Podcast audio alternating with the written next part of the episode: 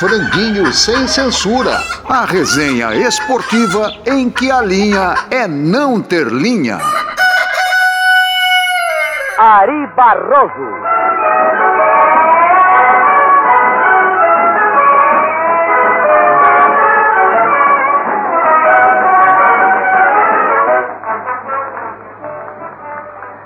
Meus amigos, muito boa noite. Vou dar início a mais uma transmissão do programa Calouros em Desfile, como sempre patrocinado por Todd do Brasil, Sociedade Anônima.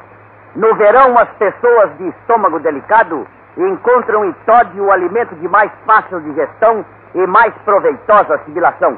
Todd frio é delicioso, leve e refrescante. Para quem tirar nota 5, Todd oferece um prêmio de 100 cruzeiros. Haverá mais dois prêmios de 50 cruzeiros para as notas 4,5, um candidato e uma candidata. Ofertas da Rádio Tupi do Rio de Janeiro. Vamos ouvir o primeiro candidato, que é o senhor Osvaldo Soares. Boa noite, senhor Osvaldo. Boa noite, cara. Como é que vamos? Bem, obrigado. Vai bem, né? Você está impressionado com o Macalé? Não conhecia, não? Você não conhecia? É? É velho, é veterano. O que, é que você vai fazer? Eu vou fazer uma imitaçãozinha de animais. Imitação de animais. Nessa semana se comemora o bicentenário do Grito do Ipiranga, bradado por Dom Pedro I. Independência ou morte? Pelo menos é o que consta nos livros de história do Brasil. Mas o Franguinho quer comemorar o centenário da primeira transmissão de rádio no país. Um breve histórico para vocês. O rádio nasceu no Brasil oficialmente em 7 de setembro de 1922, nas comemorações do centenário da independência do país, com a transmissão à distância e sem fios da fala do presidente Epitácio Pessoa na inauguração da radiotelefonia brasileira.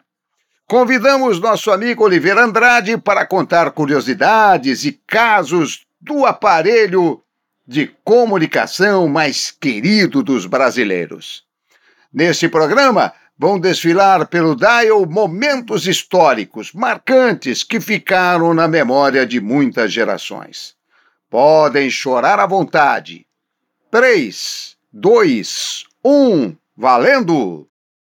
A TV nos Estados Unidos teve como base o cinema. Na Europa, a base foi o teatro. E no Brasil, o rádio. É por isso que a TV no Brasil é tão criativa? E é verdade que as grades de programação das TVs seguem o padrão das rádios, ou seja, jornal, novela, jornal, novela.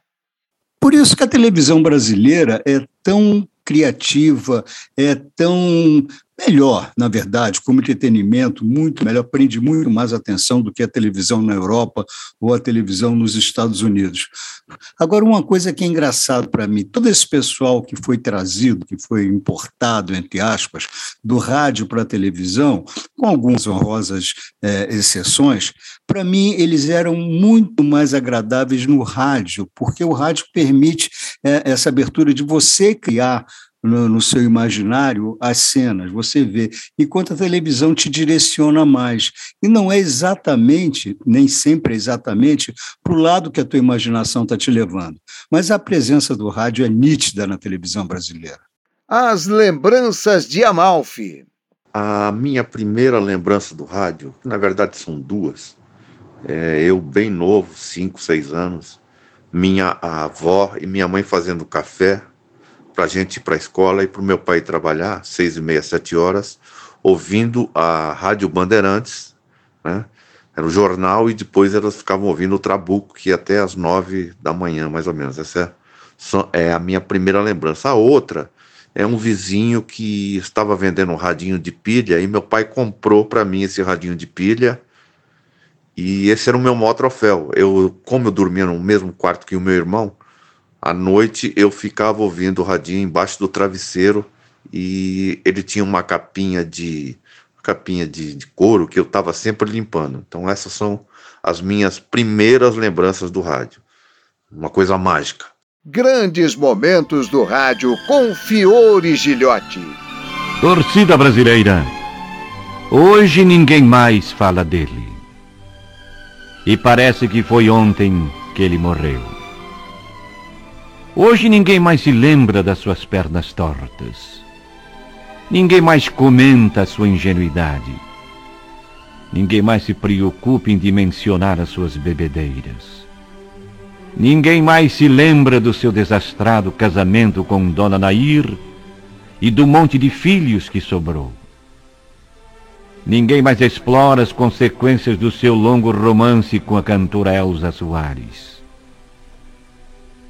Ah, é verdade, hoje ninguém mais se lembra da alegria do povo.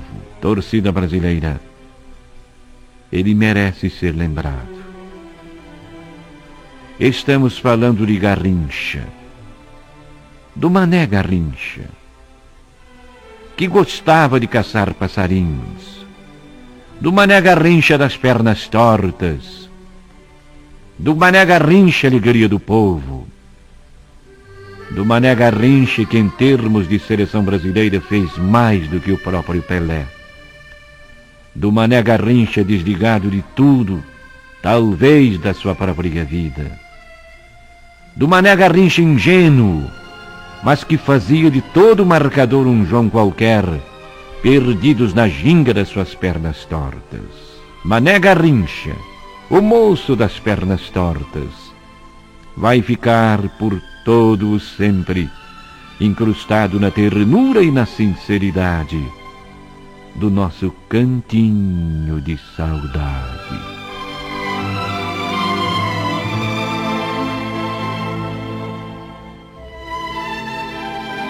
Comecei a acreditar que Garrincha existia sempre dois dias depois de cada jogo da Copa do Bi, no Chile, quando chegavam os videotapes das partidas do Brasil.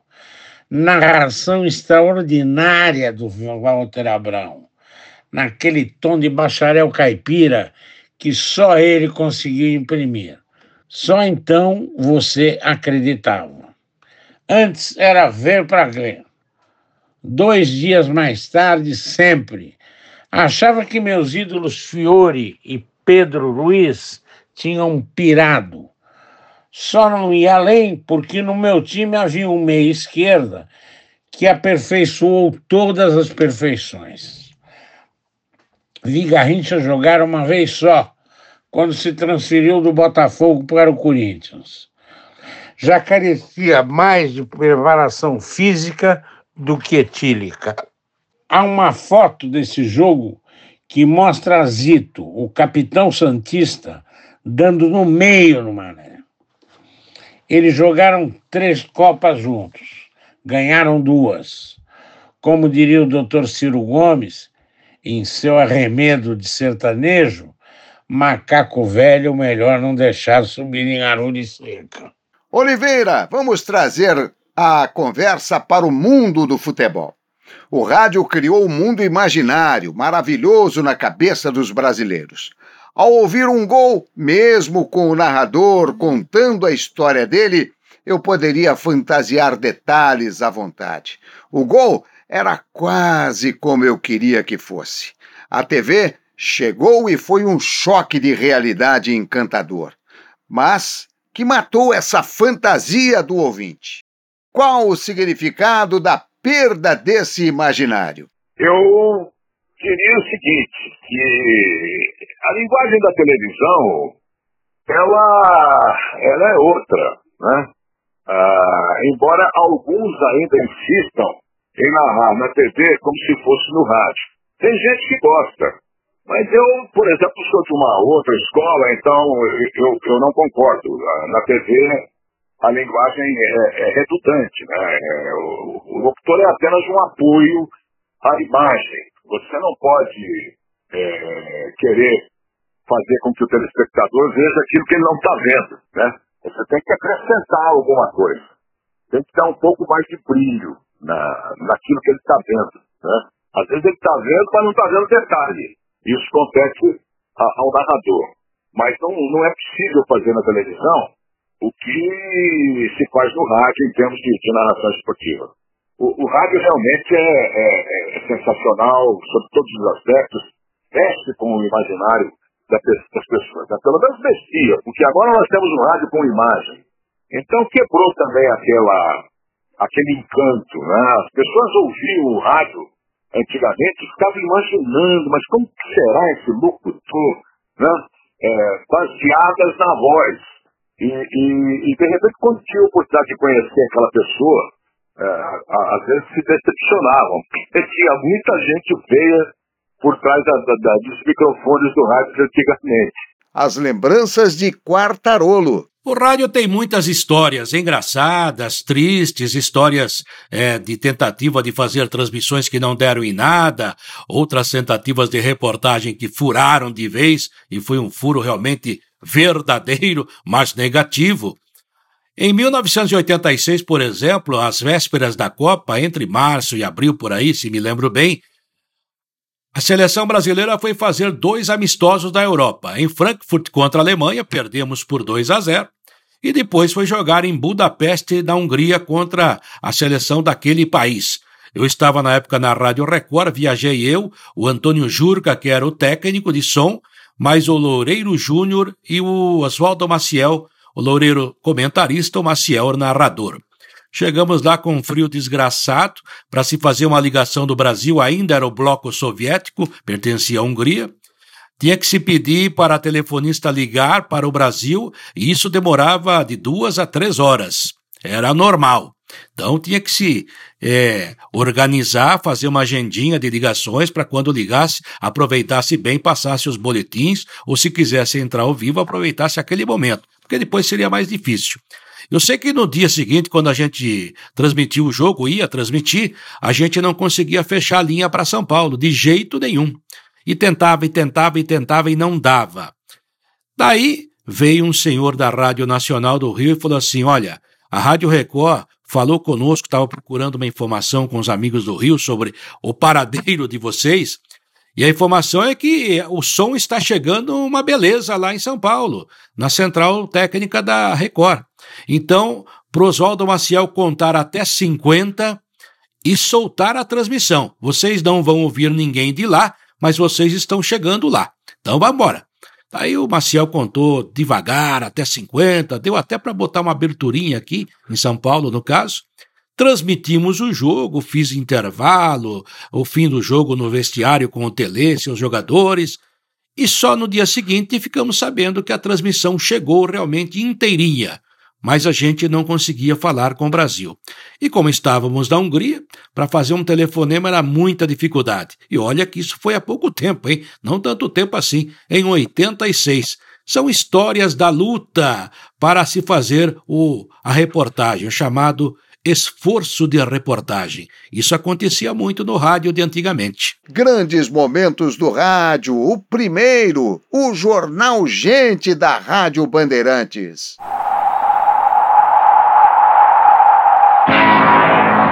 Gente falando, gente ouvindo, gente protestando, gente morrendo, gente cantando, gente com fome de notícia, gente acreditando, gente nascendo. Prioridade Bandeirantes. Gente. Gente, viaturas, telex, teletipos, caixa postal, vozes e microfones a serviço da opinião pública. A equipe Bandeirantes de Jornalismo, o Escreto do Rádio, a equipe técnica mais experiente do rádio brasileiro e você.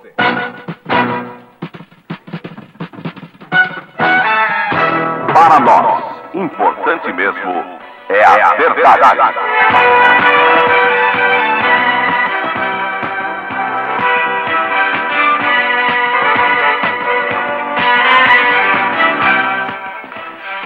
Dia, ouvintes da Bandeirantes.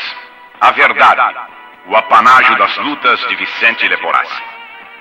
Não foi fácil tomarmos esta decisão, a da supressão do programa O Trabuco, que vivia muito do talento, que vivia quase totalmente do estro, do conhecimento, da irreverência de Vicente Leporassi.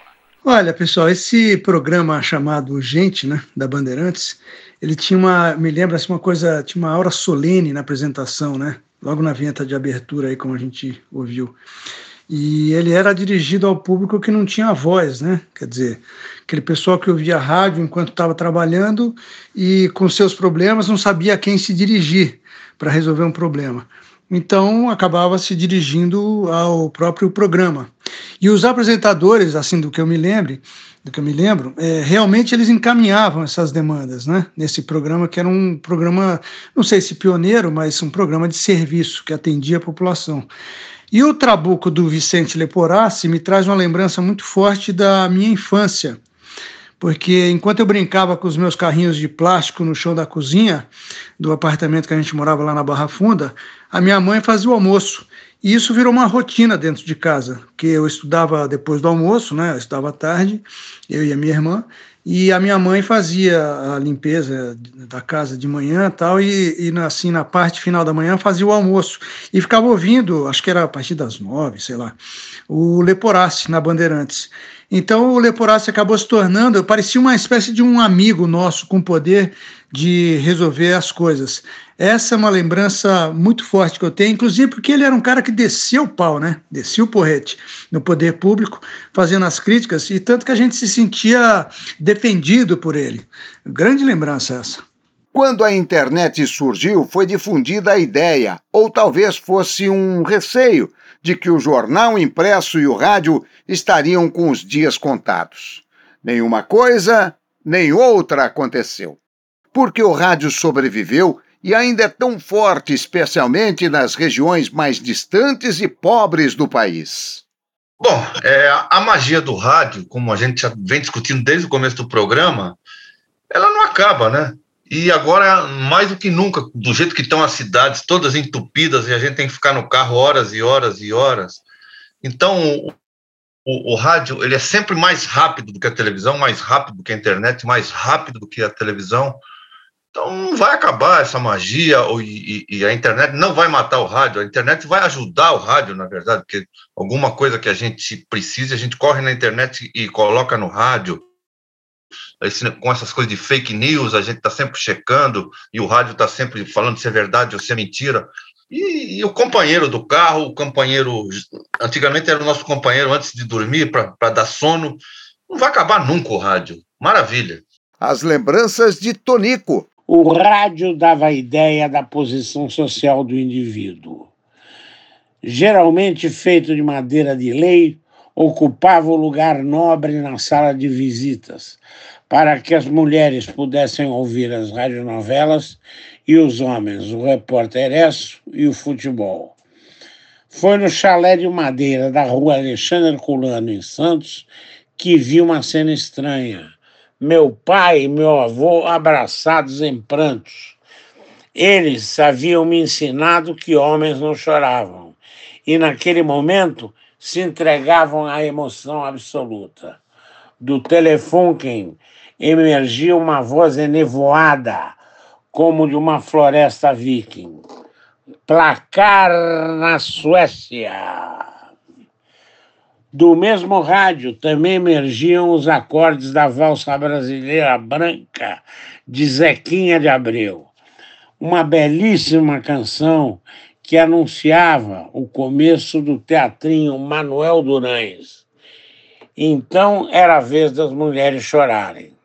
Havia o cenário, um alpendre com prímulas, mas não mãos bobas Eusébio jamais ousou tocar os glúteos monumentais de Hermínia.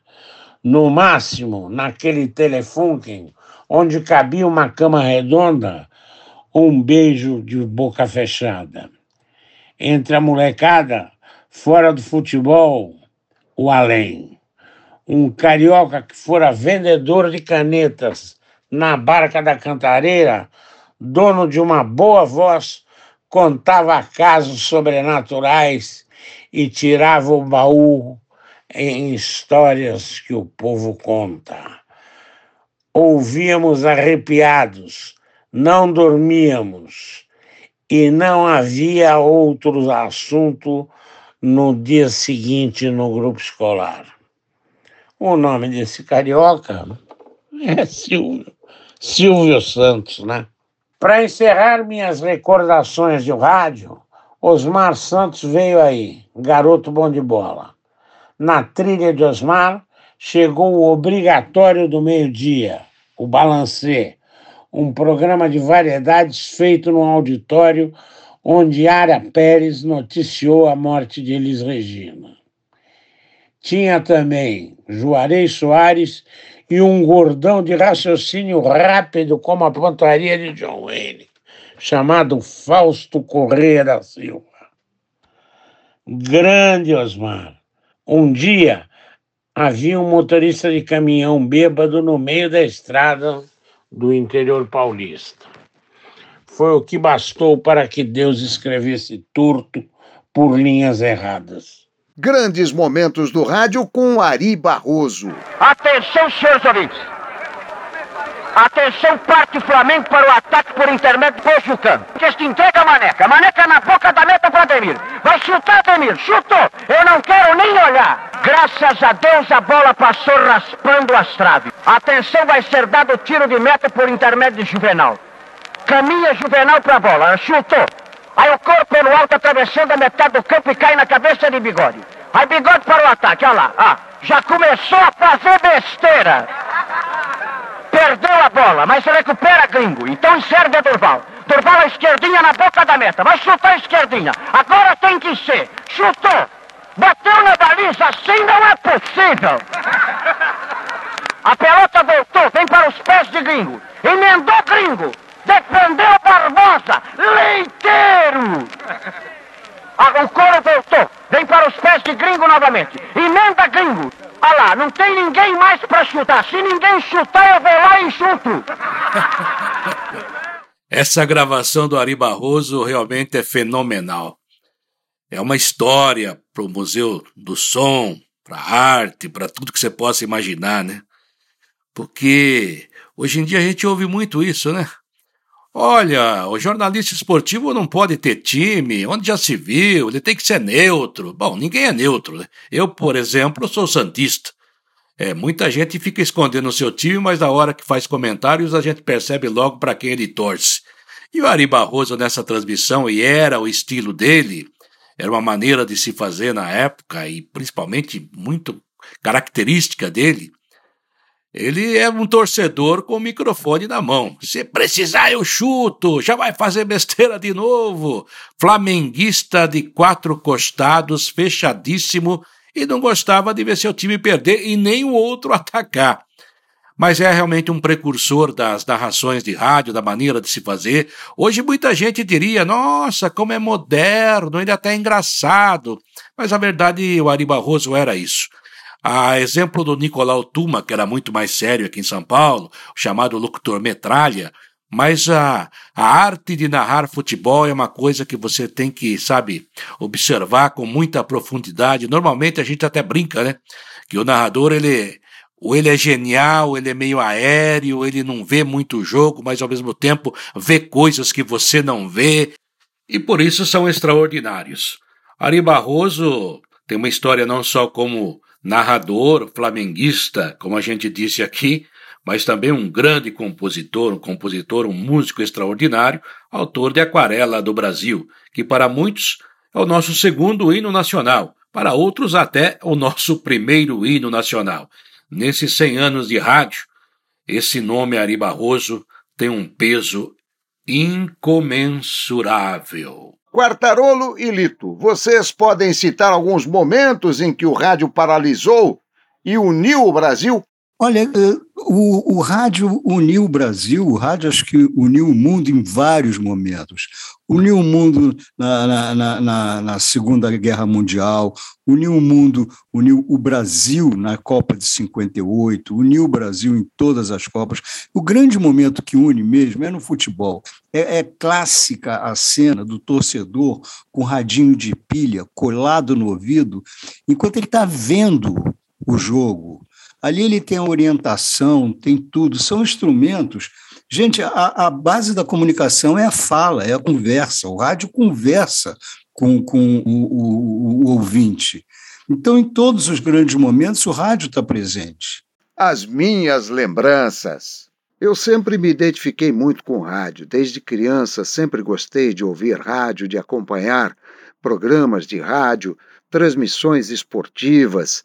Né? Eu gostava de ouvir futebol no rádio, ficava imaginando, ficava é, acompanhando ali ao lado dos meus tios na roça, jogos à noite, naquele radinho evadinho, um de, de capinha de couro marrom, né? ficava acompanhando aquele, aquele homem narrando né, e transmitindo jogos do São Paulo, do Corinthians, do Palmeiras, de todos os clubes, não me importava, da Portuguesa de Desportos, do Juventus, enfim. E eu gostava muito do jeito com que esse locutor, né, esse homem, como eu chamava quando criança, quando é, ainda na, na, na, idade infantil, né, chamava de homem e falava sempre para os meus tios, para o meu pai, olha, um dia eu vou trabalhar com esse homem dentro desse, desse radinho aí. Né? E era Fiore Gilhote, o locutor da torcida brasileira. Eu acompanhava todas as tardes com os meus tios, né, quando eles voltavam da roça, eu estava lá na casa, na fazenda onde eles moravam, e estava lá sempre ouvindo o Bandeirantinho, Bandeirantes nos esportes, que começava às cinco e meia da tarde, logo depois do Tunico e Tinoco, que apresentava lá na beira da Tuia, na Rádio Bandeirantes, vinha o Bandeirantes Esportivo, eu acompanhava tudo e acompanhava, gostava muito de ouvir o Cantinho da Saudade. Era um programa que eu ouvia todos os dias praticamente e que me fez apaixonar pelo rádio, além, claro, das transmissões do saudoso e inesquecível mestre Fiore Gilhote. Aguenta, coração! Abrem-se as cortinas e começa o grande jogo, torcida brasileira. Era um momento onde a gente imaginava tudo, menos um simples jogo de futebol. Era um verdadeiro espetáculo e era uma arte. Isso me fez gostar, me apaixonar pelo rádio e viver o rádio. E a grande emoção foi quando o Fiore Gilhote me ligou em 1990 em Taubaté, dizendo que gostaria que eu fosse trabalhar com ele. O sonho de criança estava começando a ser realizado dentro do rádio. Grandes momentos do rádio com Osmar Santos.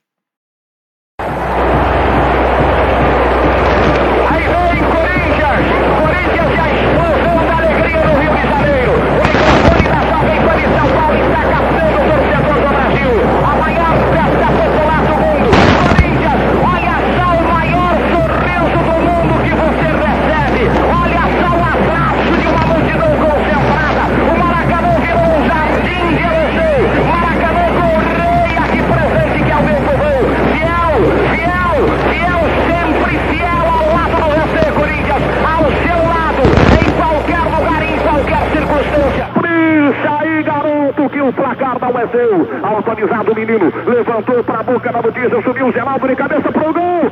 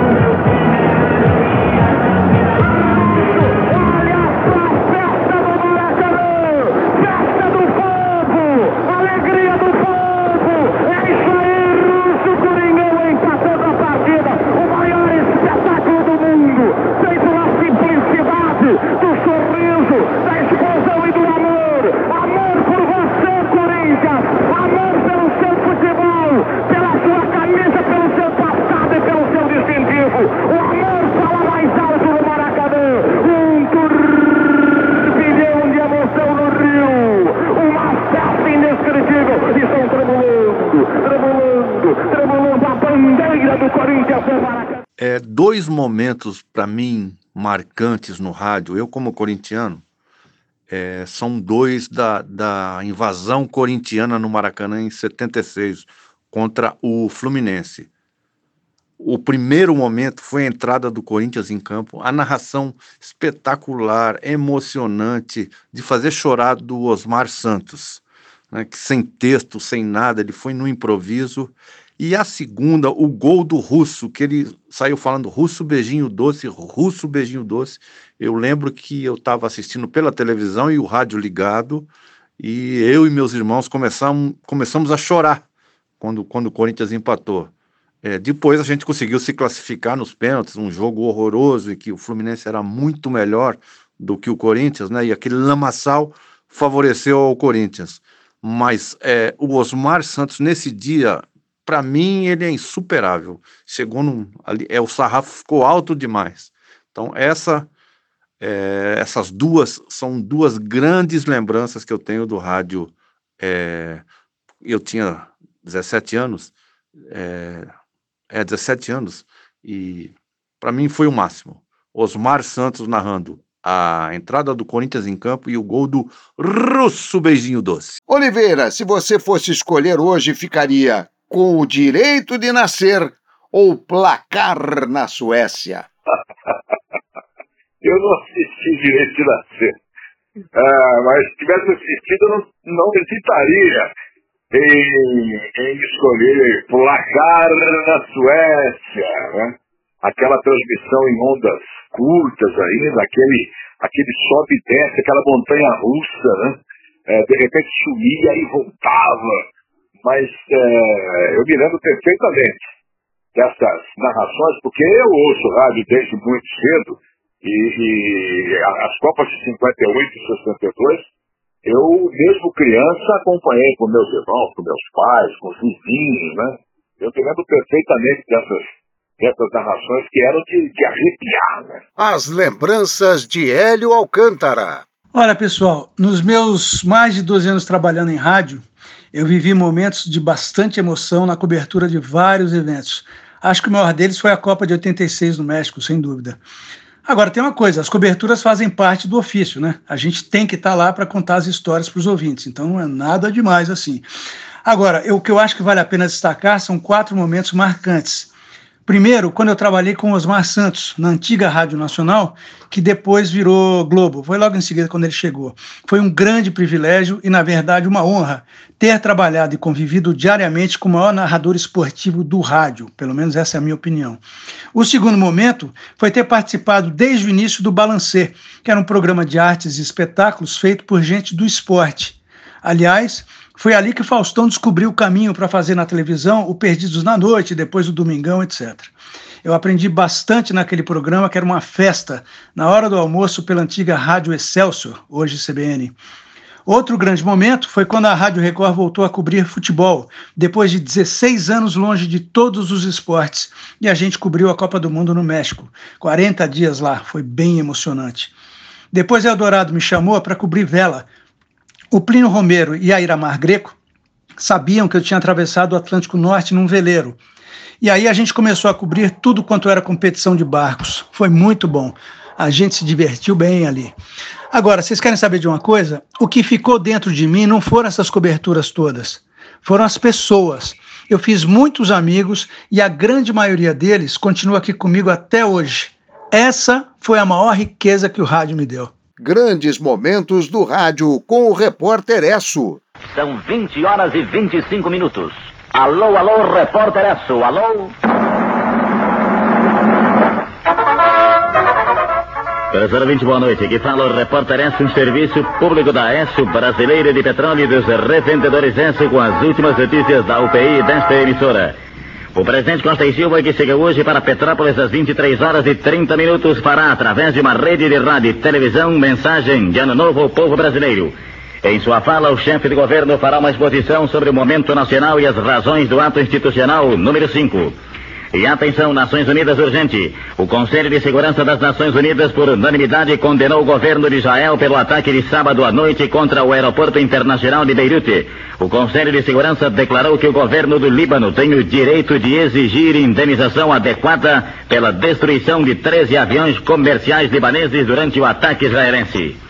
Com base em dispositivos do ato institucional número 5, o presidente da República assinou uma série de importantes decretos do setor financeiro, entrando no ar pela primeira vez em agosto de 1941. Durante os seus primeiros quatro anos de vida, o repórter foi sempre o primeiro a dar as últimas da Segunda Grande Guerra Mundial. Assim, nesta sua última edição radiofônica, pode o seu repórter Esso recordar as mais sensacionais informações transmitidas para todo o Brasil e em toda a sua vida. Autêntico recorde de manutenção no ar de um programa noticioso. 1941, os japoneses atacam a base norte-americana de Perrabo. 1955, descoberta a vacina antipólio. Deposição de Carlos Luz e Café Filho. 1957, explode a primeira bomba de hidrogênio. 1958, os russos lançam ao espaço o primeiro Sputnik. 1959. Fidel Castro vence a Revolução Cubana. 1960. O seu reporteraço vai a Brasília para transmitir os detalhes da inauguração da nova capital do Brasil. 1961, renuncia Gênio Quadros. 1962, o presidente Kennedy determina o bloqueio aeronaval de Cuba. 1963, assassinado em Dallas, o presidente John Fitzgerald Kennedy. 1964, Revolução Brasileira nas ruas, deposto do senhor João Goulart. 1965, os americanos promovem o primeiro encontro no espaço sideral. 1966, Mao Tse-tung lança sua revolução cultural na China Vermelha. 1967, o Papa Paulo VI divulga sua encíclica Popularum Progressum. 1968, Estados Unidos em foco, assassinados Luther King e Robert Kennedy. Os americanos fazem a primeira viagem em torno da Lua. O repórter Edson, um serviço público da ESO Brasileira de Petróleo e dos revendedores Edson, encerra aqui o seu período de apresentações através do rádio. Boa noite, ouvintes, e feliz ano novo são os votos da ESO. Para mim, isso é uma viagem no tempo. Eu me lembro da minha infância, quando chegava a oito, oito e meia da noite, não me lembro exatamente o horário, a família parava. O silêncio imperava, não se podia falar nada, todos os olhos, ouvidos grudados no rádio. Era a hora do noticiário, era a hora uh, do repórter Esso. Tinha uma credibilidade, uma fidedignidade é, que era absolutamente incontestável, apesar de sua enorme distância da imparcialidade. Era um jornal bancado pela ESSO norte-americana e seguia claramente é, uma linha pró-Estados Unidos, fosse no que fosse mas nem por isso deixou de ter importância. Era um jornalismo que unia o Brasil inteiro, é, colocava o noticiário internacional na sala da gente, na cabeça da gente. Grandes vozes, Gontijo Teodoro, Heron Domingues, o que esses homens falavam não cabia contestação. Foi realmente um período de ouro para esse jornalismo numa época em que não havia é, como contestá-los. Pelo contrário, a imprensa escrita vinha junto, seguia. Marcou uma época, marcou sem dúvida a minha infância. Oliveira, dizem que nunca mais teremos um Pelé. Mas será que teremos outro Osmar Santos? Veja bem, o, o Osmar, é, ele, antes dele, nós tivemos o José Val Peixoto, já trazendo um pouco de, de modernidade para as transmissões, né? Quebrando um pouco aquela linguagem tradicional do balão de couro, do corner, né? É... E depois veio o Osmar. Né? O, o, o José Paulo, ele chegou com, com alguns portões muito legais, é... estava aberta a casa da viúva, e por aí vai. Em seguida, surgiu o, o Osmar Santos. Realmente o Osmar uh, chegou para o Rádio de São Paulo para fazer um, um, estilo de narração que era sempre é, numa velocidade impressionante, com um, uma dose de, de, humor e com uma alegria em todas as suas narrações. Era muito prazeroso ouvir o Osmar. O Osmar quebrou de vez, né? a, a maneira de se transmitir no rádio. Acabou com aquela, com aquela linguagem tradicional, é, introduziu um vocabulário totalmente novo, é fogo no boné do guarda, conversa com a menina, dizer que ela deita na rede, e, e tantos outros, e tantos outros.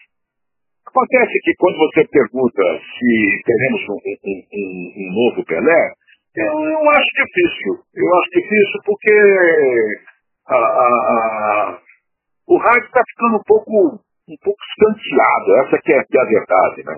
O rádio está perdendo um pouco do, do, seu espaço. E os tempos também mudaram. Né? Na própria televisão é, e agora nas plataformas, no, no streaming, nós temos é, surgindo aí é, locutores que são o Silvio Luiz é, da, da, da, atualidade. Né? O, o, Silvio foi outro que na televisão é, chegou para mudar. Né? Chegou com um estilo completamente diferente com uma dose de humor é, impressionante, até mesmo quando o jogo era tecnicamente um horror, ficava legal de assistir com, com, com o Silvio Luiz. As lembranças de Alexandre Oliveira. Pô, o rádio tão maravilhoso, né? Com tantas histórias, com tanta gente boa que já passou por esse meio de comunicação, né? A primeira lembrança que eu tenho do rádio é escutar o Fiore Giliotti com meu pai, né? No finalzinho dos anos 70 ali. É, e aquela coisa de, de, de poesia né, na narração, né? abrem-se as cortinas, começa o espetáculo, balão subindo e descendo, é fogo, é fogo, é fogo, é fogo, é gol. Cara, aquilo lá era incrível, eu escutava aquilo no rádio, tentava replicar as jogadas no quintal de casa, né, como um bom moleque. Mas a minha boa e primeira lembrança tem a ver com vôlei, eu fui jogador de vôlei, eu escutei uma das grandes finais da época, dos anos 80, entre Pirelli e Atlântica Boa Vista, pelo rádio, não tinha nenhuma emissora de TV é, transmitindo e eu fui procurar ali no dial do rádio e encontrei, nem sei qual foi a rádio que transmitiu, mas eu escutei o jogo inteiro, um jogo incrível de mais de duas horas, 3 a 2 né, o jogo para a equipe da Pirelli na época e me marcou muito. Então, é, eu, né, uma época que tinha vôlei no rádio hoje em dia o vôlei nem chega perto do rádio, infelizmente. Grandes momentos do rádio com Jorge Cury. 41 minutos de luta e vamos ter a palavra daqui a pouco de Sua Excelência, o senhor presidente da República. Bola entregue na direção de Clodoaldo. Dribla um, dribla dois. É o epílogo de uma festa verde-amarela. Bola para Rivelino. Rivelino para Jair. Correu pela ponta esquerda, fraiu Paquete, passou por ele. Lança a pelota Pelé. Pelé dominou. Carlos Alberto está livre. Correu Carlos obligación. ¡Gol! ¡Gol!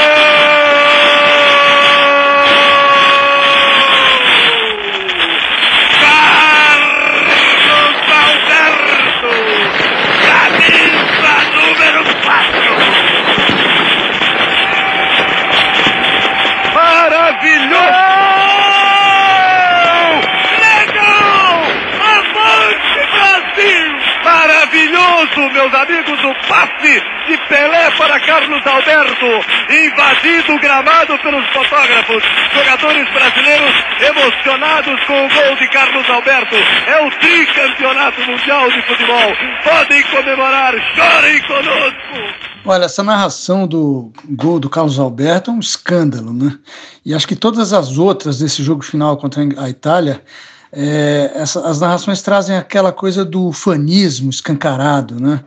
Os narradores esportivos tinham essa história de ficar engrandecendo o país, e muitos deles, quer dizer, acho até que eu posso falar que era a maioria, né? É, muitos escorregavam para a defesa do regime militar. Quem não era, vamos dizer assim, um cara de direita, fazia ali tal, uma referência, tal, sutil, mas fazia. E tinha outros que eram escancarados, né? E em 70, então, foi um negócio assim muito uh, forte, foi um absurdo, porque a ditadura militar, que era uh, capitaneada naquele momento pelo presidente Emílio Garrastazu Médici, esse nome eu não vou esquecer nunca, que era um sanguinário e assassino.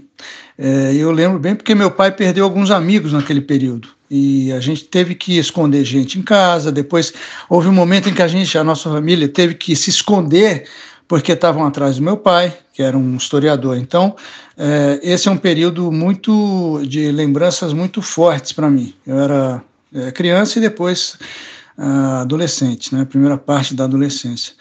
Agora, se eu for falar só da Copa de 70, o futebol, o rádio perdeu espaço para a TV, pelo menos para mim, porque foi a primeira vez que a gente acompanhou os Jogos do Brasil ao vivo, né? E quem tinha TV a cores foi também um negócio maravilhoso, porque conseguia ver o jogo colorido. É, então foi um negócio assim, foi demais. Ah, e aí, seis anos depois, o rádio para mim tomou outra proporção, porque eu comecei a trabalhar em rádio, então virou uma coisa profissional. E aí, eu me apaixonei completamente. Orson Welles deixou os Estados Unidos em pânico pelo rádio com uma suposta invasão da Terra. No cinema, ele mudou a linguagem da telona com o Cidadão Kane. Ele era melhor do que? Ou era um craque completo? Olha, falar de Orson Welles é, é falar de um gênio na sua arte. Realmente era completo, era ator, diretor, é, conhecia profundamente o que fazia tanto no rádio quanto no cinema, na TV depois, claramente. Era um cara, vamos dizer assim, à frente do seu tempo. Eu fico imaginando um cara desse trabalhando hoje com a tecnologia que nós temos, né? O que ele não faria. Se com tão pouca coisa para se fazer, para se usar, ele conseguiu fazer coisas maravilhosas.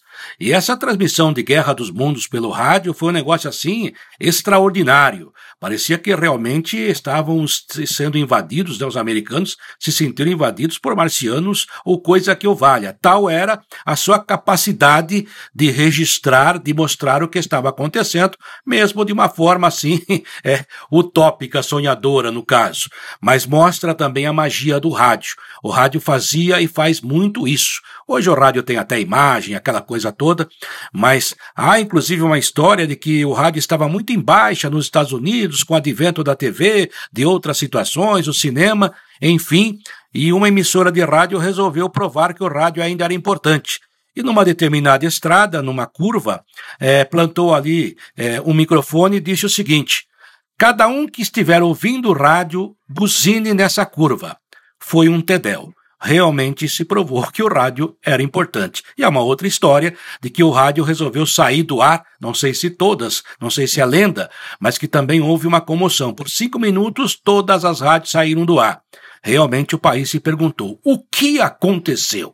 O rádio tem disso. Orson Welles mostrou que o caminho do rádio, a extensão do rádio, a estrada do rádio é muito longa, vale até para ser interplanetário. Ele provou com a Guerra dos Mundos as lembranças de Casa Grande. Vamos lá, vamos falar de rádio, né?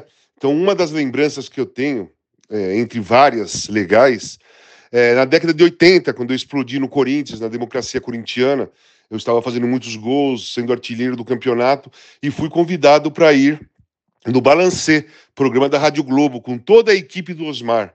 E, pô, era super divertido, um papo legal, um papo leve, só que tinha um detalhe: todas as vezes que eu era convidado, quando eu chegava, quando abria o programa, tocava Quem não tem colírio usa óculos escuro, do Raul Seixas. Ótima lembrança, né? Um beijo para todos, um beijo para Osmar e para todo mundo daquela equipe aí. Um beijo.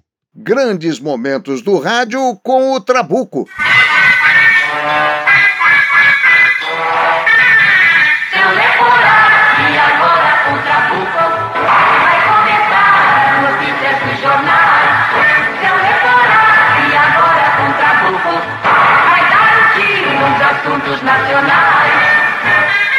Senhoras e senhores amigos da Bandeirantes, muito bom dia. Estamos iniciando neste instante a, o Trabuco, edição de 15 de abril de 1978, sábado.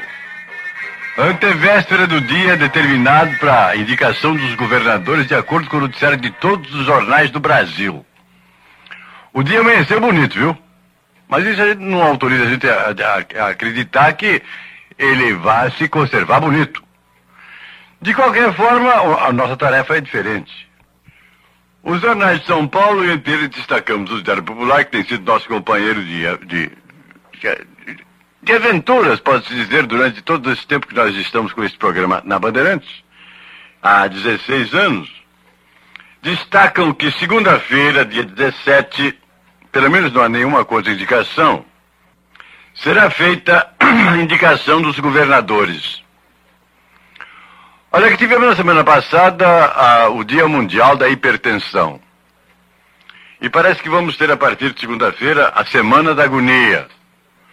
Muita gente vai ficar infartada, muita gente vai ter distúrbios cardíacos, porque acontece que na segunda-feira, de acordo com o noticiário, começam a ser conhecidos os nomes dos governadores de estado. Anunciou ontem em Brasília o porta-voz da presidência da República, Coronel Ruben Ludwig, o qual confirmou que o presidente Geisel esteve reunido durante todo o dia com o general João Batista Figueiredo, com os ministros Golberido Couto e Silva e Armando Falcão e com o presidente nacional da Arena, Francilino Pereira, e na ocasião examinaram as sucessões estaduais e as escolhas dos nomes para candidatos a senador direto e indireto. Vicente Leporácio Trabuco, né, um, um programa que ficou pelo menos 16, 17 anos na Rádio Bandeirantes e muito moderno para a época, né? Apesar das dificuldades técnicas, a gente pode, né, se você quiser pegar no YouTube e acompanhar novamente para conhecer, para quem não conhece, evidentemente, era um cara que lia notícias e as comentava. Hum, nada mais é, ele estava fazendo um, um influencer, né? De hoje em dia né, que vê alguma coisa, comenta, né, e tem vários que falam sobre política. Eu acho que é a mesma coisa.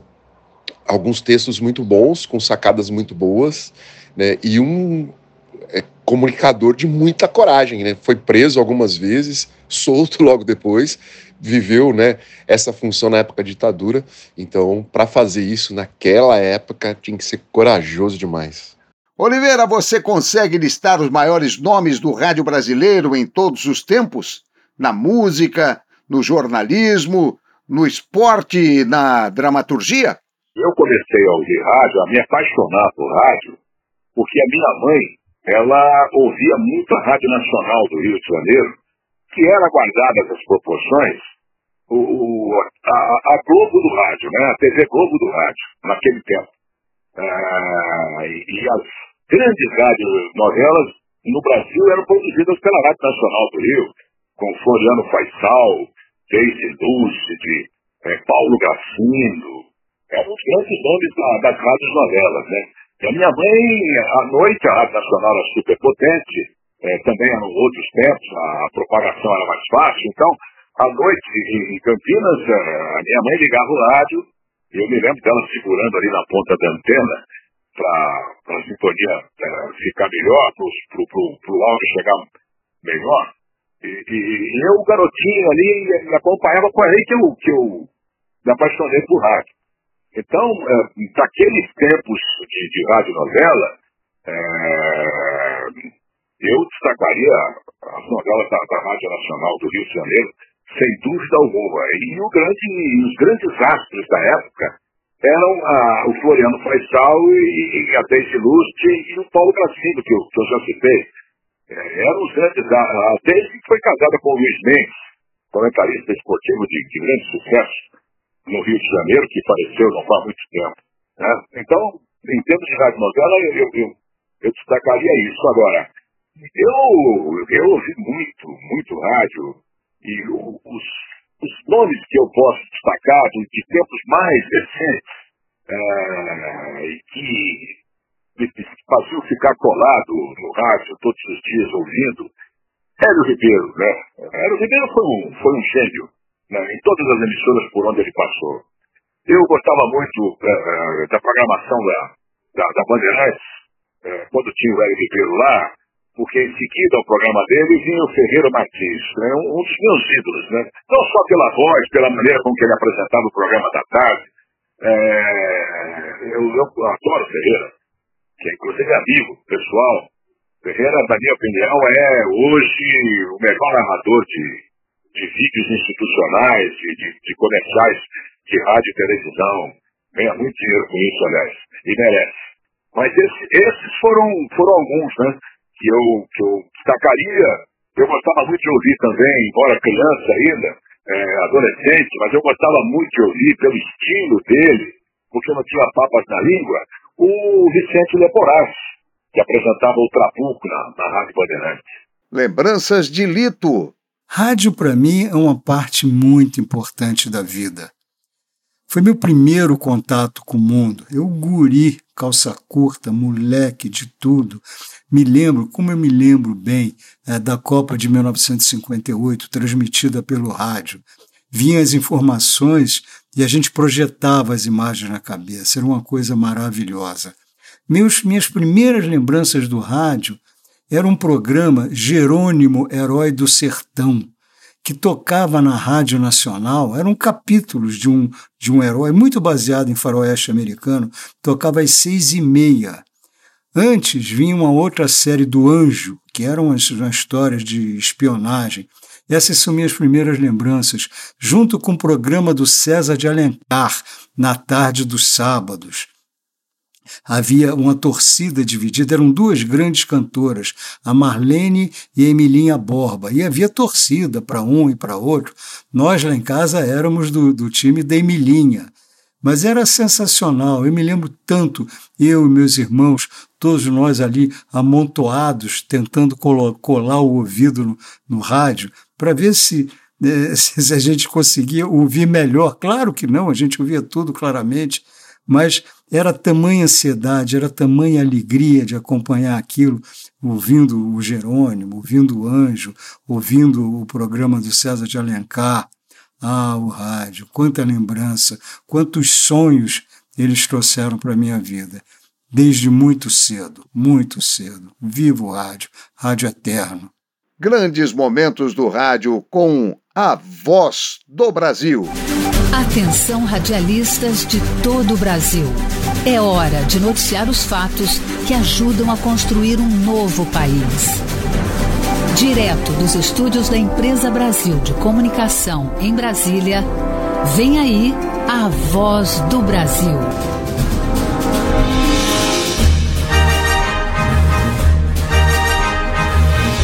Em Brasília, 19 horas.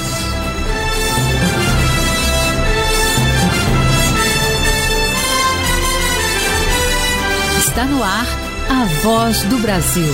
As notícias do governo federal que movimentaram o país no dia de hoje. Olá, boa noite. Boa noite para você que nos acompanha em todo o país. Quinta-feira, 12 de maio de 2022. E vamos ao destaque do dia. Agricultores devem colher mais de 270 milhões de toneladas de grão. Embora seja o programa com maior durabilidade no rádio nacional e nesses 100 anos de rádio, tudo tem que ser é, reconhecido e relembrado e revisto até. A Voz do Brasil, que um dia já foi programa nacional, virou Hora do Brasil e agora é Voz do Brasil, com aquela introdução na abertura do Guarani de Carlos Gomes, deve ser um programa que todo brasileiro vivo pelo menos já deva ter ouvido uma vez pelo menos. É realmente uma herança da época de Getúlio Vargas, de 1935. Há controvérsias, o programa é bem produzido até, mas não deixa de ser um diário oficial falado todas as noites, das 7 às 8, ou até num outro horário alternativo até às 22 horas que as rádios queiram colocar. Depois de um certo tempo em que ele estava no ar, passou a ser obrigatória a sua retransmissão em todas as emissoras de rádio no Brasil. No início era justamente para informar o que estava acontecendo, no momento que não havia uma facilidade de comunicação como há hoje. Hoje temos tantas ferramentas para isso, mas a gloriosa voz do Brasil continua lá roubando todo dia uma hora das emissoras de rádio do Brasil. Como as emissoras são concessão do governo, não há o que reclamar, tem que se cumprir essa determinação.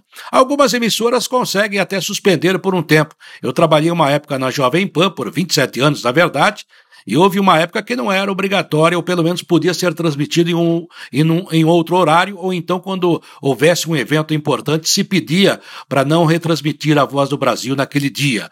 Mas com as mudanças de governo, com as posições da rádio de um lado ou de outro, dependia muito de quem estava no poder para autorizar ou não. Enfim, a voz do Brasil existe. Não sei se é um mal necessário. É quase que desnecessária nessa altura dos acontecimentos. O franguinho está terminando. Esperamos que tenham gostado nesta viagem no mundo do rádio. Semana que vem estaremos de volta. Abraço! Até lá!